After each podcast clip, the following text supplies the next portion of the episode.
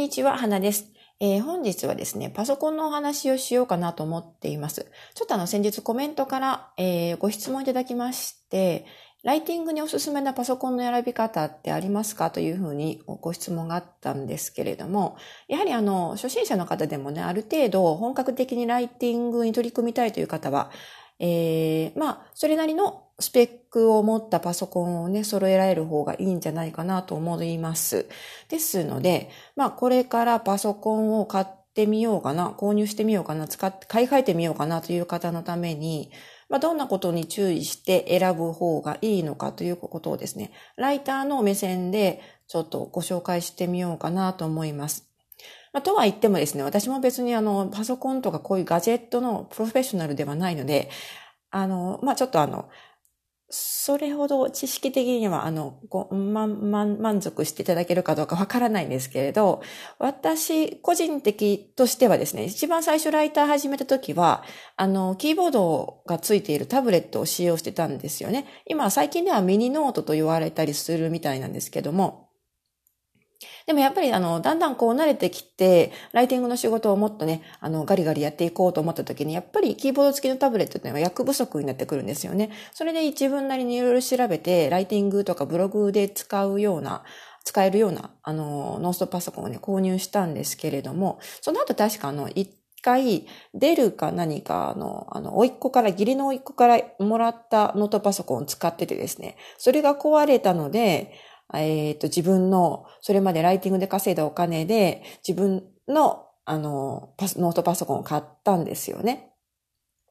で、今、実際に使っているのは、エイサーという会社の、えっ、ー、と、これは、アスパイアというモデルのパソコンなんですけれど、まあ、あの、これ一応買うときにね、いろいろ調べたりとか、注意する点とか、まあ、素人なりに、えー、ポイントをね、絞って、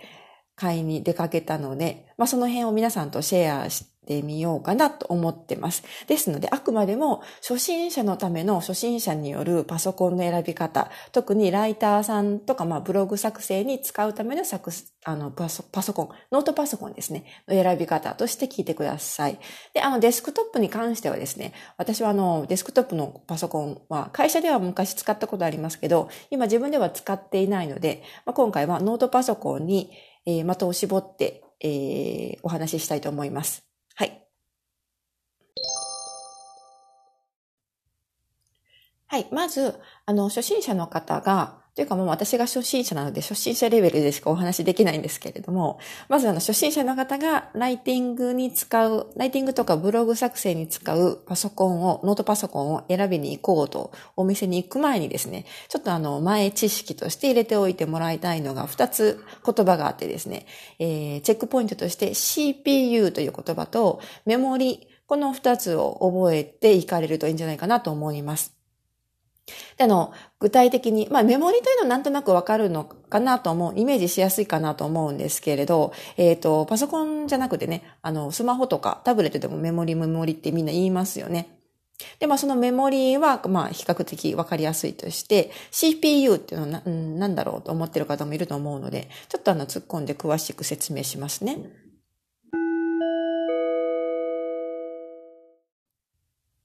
はい。まず一つ目に CPU について説明します。CPU というのは、まあ、簡単に言うと、パソコンの頭脳のような役割を果たすもので、ここの性能がですね、高いほど高度な処理を行うことができるんですね。ただ、あの CPU の性能が高くなればなるほど、パソコンの価格が高くなってしまうので、ですので、あの、まあ、ライティングとかね、ブログ作成に使うぐらいのえー、ものであれば、それなりの CPO で自分のかあの予算に合ったものを探すのがいいんじゃないかなと思います。で具体的に CPU っていうのはどういう、どういうふうに見ればいいのかというとですね、えー、っと、お店に行ってパソコンを見るときに、こう、なんかシールがね、貼られてあるんですよね。特にあの、一般的なのは、インテルという会社のシールで、ちょっとあの、周りがね、あの、ブルーで囲われたような、そういう、えー、シールがピタッ、ペタッと貼られてあると思うんですけど、まあ、インテルさん以外にもですね、AMD というメーカーも有名らしく、ただ、あの、インテルの方が一般的なので、まあ、こちらで探すのが、は、比較的見つけやすいんじゃないかなと思います。で、アフィリエイトサイトとかブログの作成とか、まあ、ライティングとかに使うのであれば、このインテルという会社のですね、Core i3 以上が最低ラインだと言われています。えー、Core i3、CORE で i A 文字、A、アルファベットの I ですね。のの後に数字で3って書いてあるんですけど、これで Core i3 と読みます。で、これが最低限のライン。で、もしあの、ブラウザーとか複数のツールを同時に立ち上げてですね、サクサク作業を進めたい場合は、Core i5 以上を選ぶのがおすすめです。Core i5、5は5ですね。で、私のケースはですね、あの、Core i5 のパソコンを探してたんですけれど、運よくそのもう一個上の Core i7、7ですね、の、えー、パソコンが見つかってですね、それがあの、セール価格になってたので、それを購入しまいま、購入しました。はい。で、あと CPU としてはですね、その他にもいろいろあるらしいんですけれども、結構マイナーでして、あの、まあ、あまり選ばない方がいいような性能が低いものもあるらしいので、できれば、まあ、インテルの Core i5 以上を目指していかれるといいんじゃないかなと思います。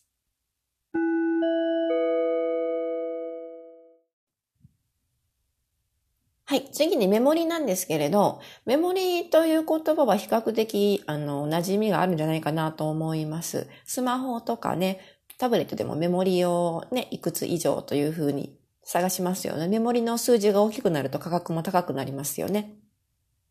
これの単位がギガバイト、GB で表示されるんですけど、えーとですね、パソコンのメモリには2つありましてですね、これちょっと紛らわしくてややこしいんですけれども、えー、私たちが注意するべきなのはメインメモリと呼ばれる方ですね。まあ、あの、多分、おそらく、あの、メモリの表示が2つあるのはね、あの、ギガバイトという単位で表示される数字が多分2つ表記されているのでわかると思うんですね。それの、まあ、小さい方、数字が小さい方を目指してあの見てもらえるといいんじゃないかなと思います。そっちがね、まあ、大体あのメインメモリであることが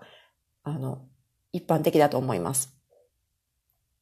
でですね、メインメモリって何をしているのかというと、そのパソコンを使ってできる作業効率をね、の容量を表しているんですよね。ですので、この数字が当然大きくなれば大きいほど、えー、効率よく作業できます。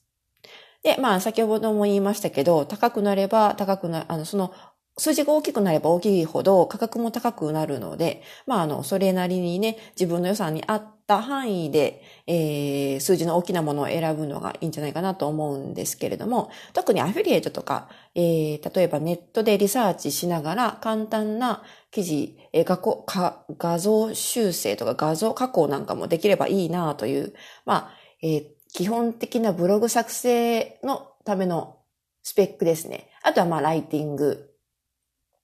に必要なメモリーとなると、まあ、だいたい 8GB 以上で探すといいんじゃないかなと思います。この辺が最低ラインというふうに、あの、私が調べた感じではあ言われてましたね。でですね、あの、一応メモリのね、この二つのメモリの中でメインメモリの方が、まあ一、あの、圧倒的に重要なんですけれども、もう一個のメモリというのも、あの、決して無視はしないでほしいところでですね。あの、もう一つの大きい数字の方のメモリっていうのは、そのパソコンに文章や画像とか音楽とかのファイルをですね、どれだけ保存しておけるかどうかって、その容量を示しているものなんですよね。ですので、当然大きい方がやっぱりあの、そのパソコンのスペックとしては高くなってくるし、いろんなあのダウンロードをしてもね、いろんなあのファイルを他保存することができるので、まあ大きいに越したことはないといえば そうなんですよね。はい。でもまああまりね、大きすぎてもどんどん価格が高くなるだけなので、まああの、予算内でできるだけ大きい数字のものを見つけるのがいいんじゃないかなと思います。でですね、ここで、あの、もう一個の方のメモリで注意したいのはですね、えっ、と、二つ、アルファベットに着目してもらいたくてですね、二つあるんですよね。HDD というのと SSD というのがあるんですね。HDD というのはハードディスクドライブという意味で、SSD というのはソリッドステートドライブという意味らしいです。あまりここはあまりあの、重要じゃないポイントなんですけど、まあ、あの、私が購入しに行った時に、気をつけていたのは SSD を選ぶということだったんですね。で、まあいろいろ調べてみたんですけど、SSD の方が処理スピードが速くて、消費電力も少なくて済むみたいなので、バッテリーへの負担もね、軽いらしいんですよ。ですので、あのー、まあ、もっとプロフェッショナルの方によると、まあいろいろあの、SHTT のメリットもあるのかもしれないんですけれども、私みたいにライティングとかブログ作成のためにパソコンを探したい、見つけたいという方であれば、まあ SSD の方を選べばいいんじゃないかなと思います。はい。で、私のパソコンも SSD 仕様になってますね。ちなみに私が持っているパソコンのメインメモリーは 12GB になってます。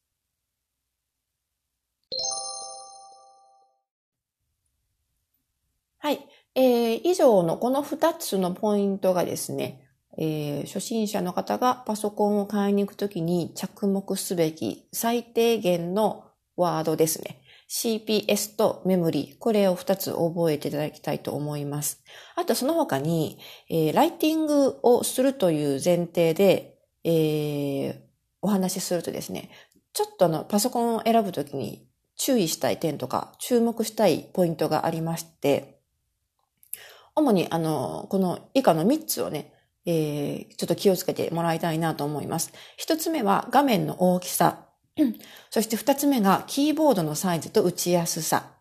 そして3つ目がノートパソコン本体の重量。まあ、これはあのノートパソコンを購入する際の、えー、という前提でお話ししているので、まあ、ノートパソコンの重量ですね。はい。で、あの、以下、具体的にちょっと説明していきます。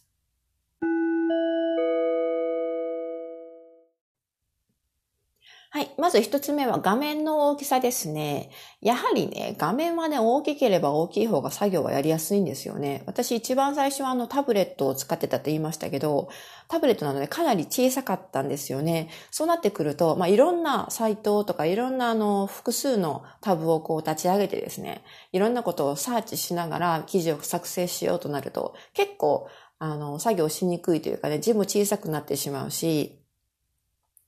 作業効率がどうしても下がってしまうので、やはり画面は大きい方がやりやすいと思います。ただし、画面が大きくなればなるほどですね、今度はあのパソコン本体のサイズが大きくなるし、重量も当然重くなってくるんですよね。ですので、あの、まあ、パソコン、ノートパソコンを持ち歩いてノマド的にいろんなところで作業したいと思っている方は、その辺も考慮して、ちょバランスを取りながらね、えー、選ばれるのがいいんじゃないかなと思います。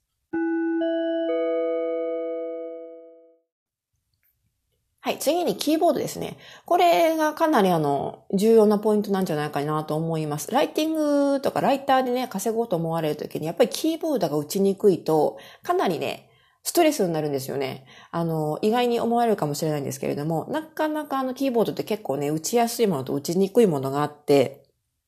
まずあの自分の手のサイズに合ったものを選ぶのがいいですね。やっぱりあの、展示されているパソコンをね、実際にちょっと打ってみるとか、パソコン、キーボードと叩いてみる、触ってみる、自分の手をね、当ててみるとか、それであの、イメージして、あの、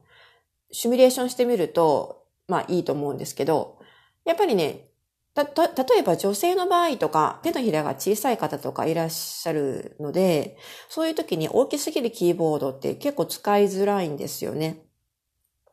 あの、キーボードってどのパソコンでも同じようなもんなんじゃないのと思ってるかもしれないんですけれども、これは結構意外と違うんですよね。あの、多分、あの、私は日本でパソコン買ったことがないんで、ちょっとあの、はっきり断言できないんですけど、少なくともこっちでは結構あの、キーボードの大きさっていうのがいろいろあってですね、やっぱりこのエあの、エッジというかこの幅がね、広かったり狭かったりするんでしょうね。あとのキーボードの一つ、一枚あたりの、ちょっとわかりにくい表現なんですけど、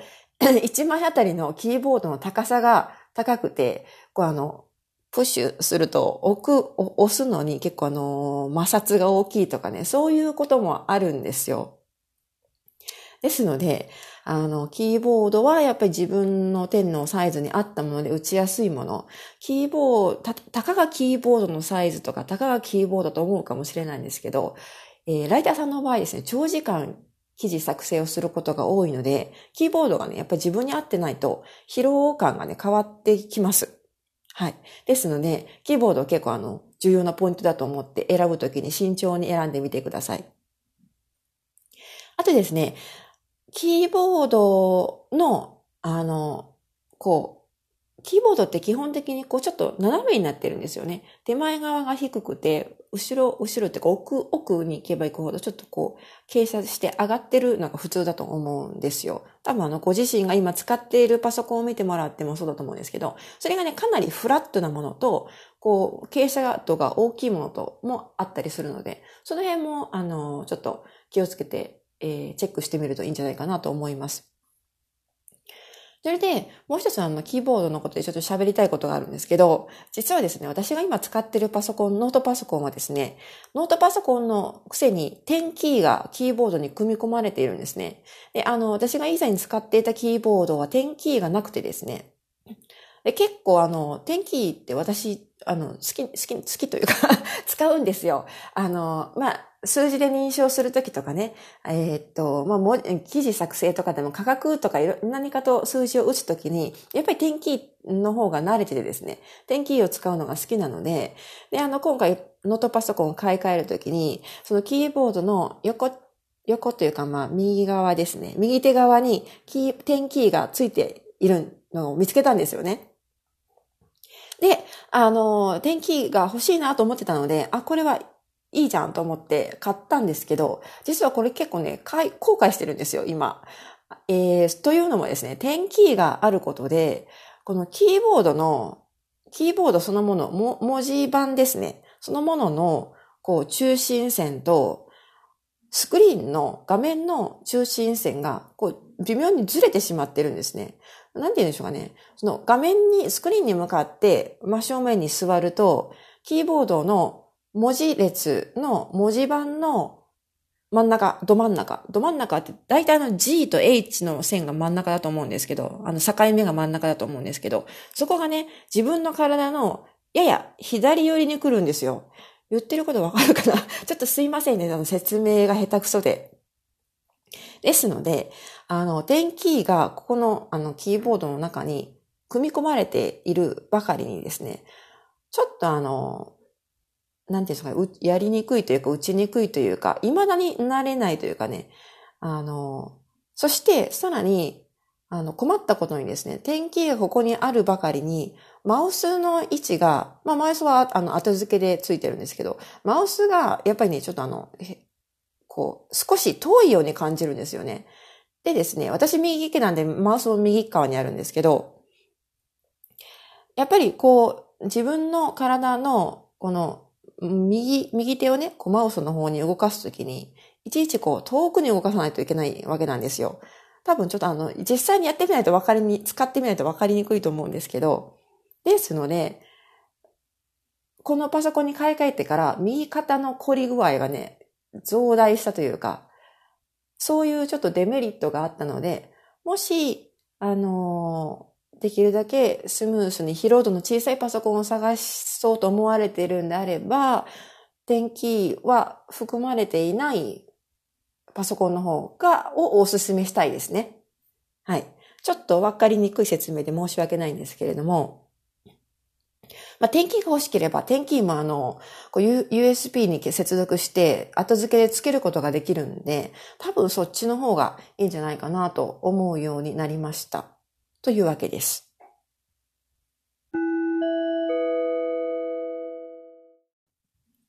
はい。そして、三つ目の注意点は、えっ、ー、と、本体の重量ですね。はい。まあ、あの、パソコンをノートパソコンなんだけど、持ち歩きしないという方は関係ないと思うんですけど、やっぱりね、えー、ちょっとノマド的にどっかカフェに行って仕事をしたい時とか、あとは旅行とか出張先でノートパソコン使いたいという方はですね、パソコンできれば軽い方がいいですよね。あの、まあ、本体の大きさも小さい方が持ち運びはしやすいですよね。はい。ですので、まあ、パソコンの、まあ、自分の使い方にもよるんですけども、仕事のワークスタイルにもよりますね。パソコン本体のサイズと重量、これもちょっとあの気にして選ばれるといいんじゃないかなと思います。特にあの旅行先で使いたいとか、出張、海外出張とかね、そういう時に使いたいという場合は、あの、バッテリーの充電器とか、いろんなアクセサリーもすべて含めた場合の重量で確認しておく方がいいと思います。結構ね、飛行機に乗るときとかね、あの、そのパソコンを持ち歩くことで結構重量、荷物の重量とかが制限されますので、変わってきますので、これはちょっとあの、買う、購入する前にチェックしておくのがいいんじゃないかなと思います。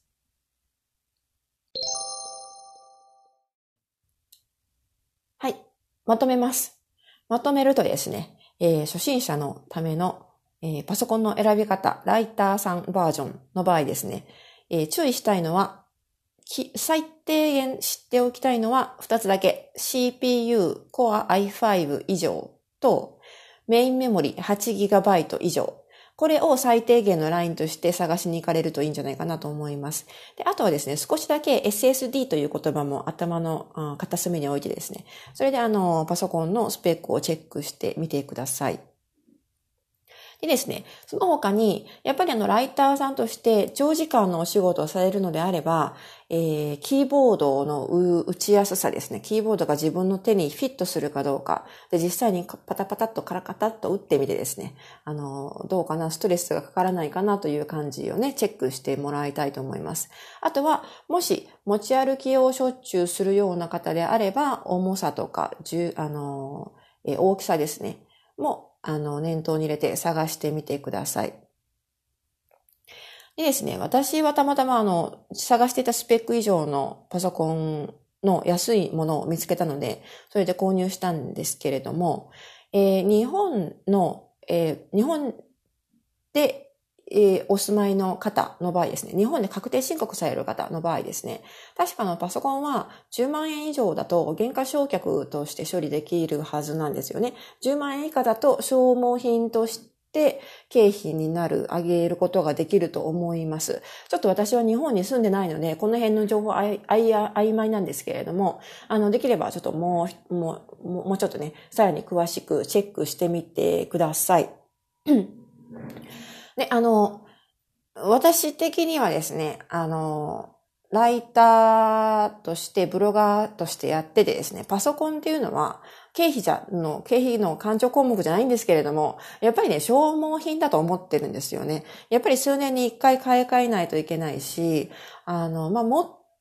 まあ、せいぜい、まあ、4年、せいぜい4年、5年かな。早ければ多分3年ぐらいのサイクルで買い替えないといけないんじゃないかなと思ってるところもあったりしてですね。もちろんそのパソコンによるんですけど。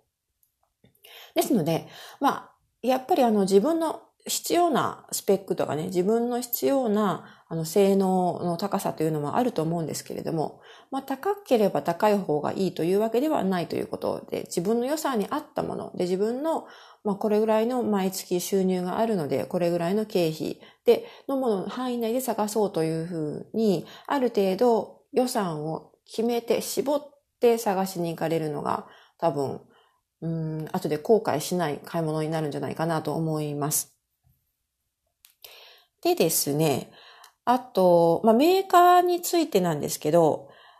えー、メーカーについてはね、どこのメーカーがいいかと聞かれると、これはちょっと私困ってしまう、困って、困ってしまうというか、お答えできないので、あの、私今まで会社とかでも日本のメーカーのもので使ったことがないんですね。ですので、えー、多分日本にお住まいの方はね、日本のメーカーの方が馴染みが、うん、強いんじゃないかなと思うんですけれども、まあね、メーカーにこだわる必要はないかなと思ってはいます。先ほども言いましたけど、消耗品として考えるのであれば、まあ、メーカーがどこのメーカーというよりも、あの、デルはね、壊れやすいとかよく言いますけどね。あの、まあ、それで、それでもやっぱり壊れやすいという評判があっても、やっぱり価格が安いという魅力があるわけですよね。ですので、あの、まあ、メーカー、どこのメーカーがいいというのにこだわるよりも、やっぱりスペックと価格と、あとはまあ、使いやすさとか、自分のワークスタイルに合っているかどうか、自分の必要なスペックを兼ね備えているかどうかというのをチェックして決められるのがいいんじゃないかなと思います。はい。まあ、以上、まとめとしていろいろ思いついたことを最後に喋ってみましたが、いかがでしょうか？もし、あの、ちょっとこれは、それは違うんじゃないとかいうところとかですね、あの、ちょっと間違ってますよという点がありましたらですね、ぜひあの、コメントから指摘いただけるとありがたいです。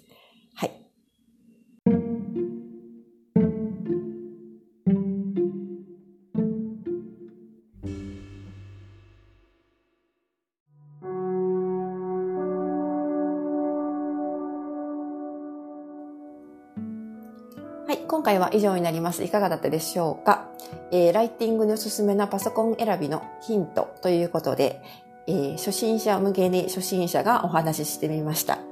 はい。あの、何度も繰り返しになりますけれども、私はあの、そういうパソコンのね、専門家ではないので、あの、結構あの、抜けてる部分もいっぱいあると思うんですけれど、でもやっぱりね、たくさんあの、情報がありすぎてもなかなか選びにくいと思うので、あの、まずは、こう一つ CP、CPU、とかメインメモリーとかそういうねあのターゲットを決めて、えー、選ばれると割とその方が初心者にとっては選びやすいんじゃないかなと思います。はい。でも何回も繰り返しますけれども、CPU は Core i5 以上、メインメモリーは 8GB 以上というのが今のおす私のおすすめです。最低ラインです。まあ、ライティングと、えー、ブログ作成とか、まあ、簡単な画像加工とか修正とか、その辺がまあ、スムースにサクサクできるスペックとしてですね、それぐらいのものを目指して探されるといいんじゃないかなと思います。もしあの動画の編集とか音声の編集をもよりプロフェッショナルにやりたいという方はですね、もうちょっと上のスペックが必要になってくるかもしれないんですけれども、まあでもライティング、ライターさんにおすすめするんだったらそれぐらいでなんとかやっていけるんじゃないかなと思います。